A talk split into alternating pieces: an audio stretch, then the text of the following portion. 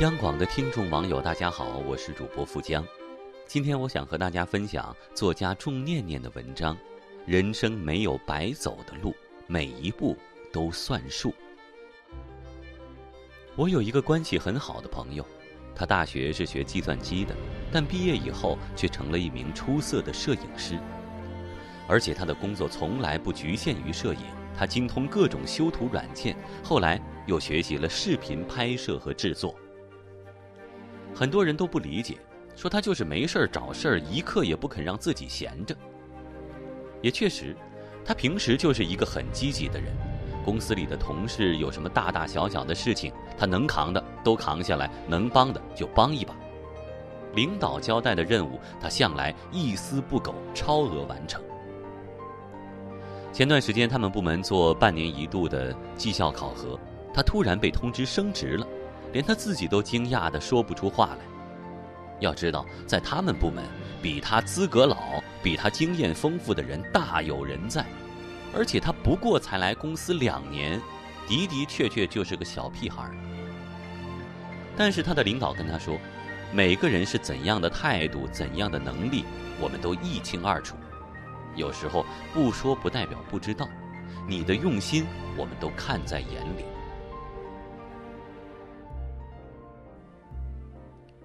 原来这个世界上真的没有白费的努力，也许有人会辜负你，但是汗水不会。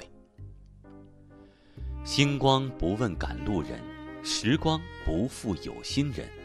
你尽管踏实下来，一步一步往前走。何时抵达，只是时间问题。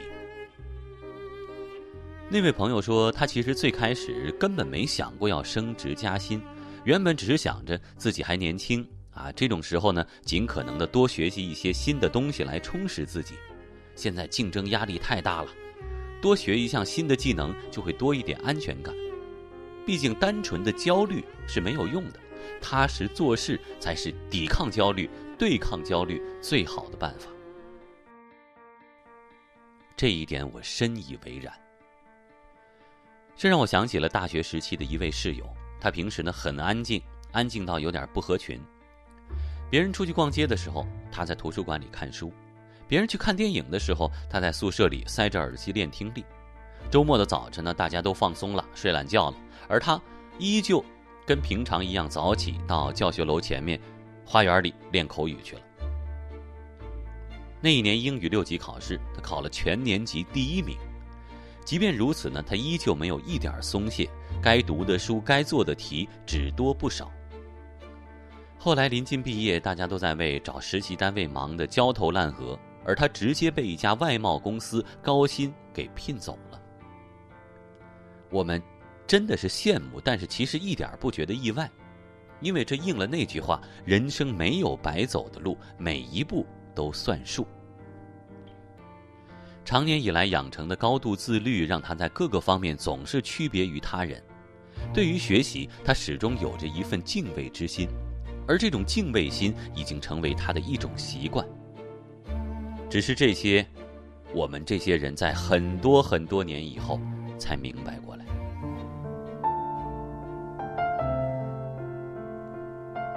每个时代都会悄悄靠上会学习的人。我爷爷年轻的时候当过报社的记者，一直坚持写作。不仅如此，他还喜欢练毛笔字，喜欢读书。直到现在，他六十六岁依然是书不离手。在我很小的时候，他就一直教导我说：“你学到的东西越多，就会越发现自己无知，因为学习是没有止境的。”那时的我并不是很懂。只是觉得他是一个很睿智、很厉害的人。现在我长大了，才明白了其中的含义。其实人活着就要对自己有要求，只有这样才能不断的进步和成长。不懂得约束，就很难自律；而不自律，那就是走下坡路的开始了。我跟爷爷所处的成长环境不同。但有些东西是相通的，比如会学习的人，不断充实自己、精进自己的人，永远不会被时代辜负。你学到的东西，也许不会给你带来直接的财富，也许不会直接变现，但是它会幻化成你的思想、你的格局，和你融为一体。而每当你学到一项新的技能，你就多了一分直面这个世界的底气。你要知道，大家都很拼。现在的你，哪怕只是原地不动，你实际上已经退步。时代变化很快，比你优秀的人比你更努力，你还那么玩的踏实吗？所以不要放弃学习。当你放弃学习，世界已经开始抛弃你，连声再见都不会说。好了，亲爱的朋友们，今天的分享就到这里。我是主播富江，祝大家晚安。Took a long hard look at my life, lost my way while I was fighting the tide. A big black cloud, stormy sky followed me. Oh, I was living a lie. So heartless, so selfish, so in darkness. When all your nights are starless, you're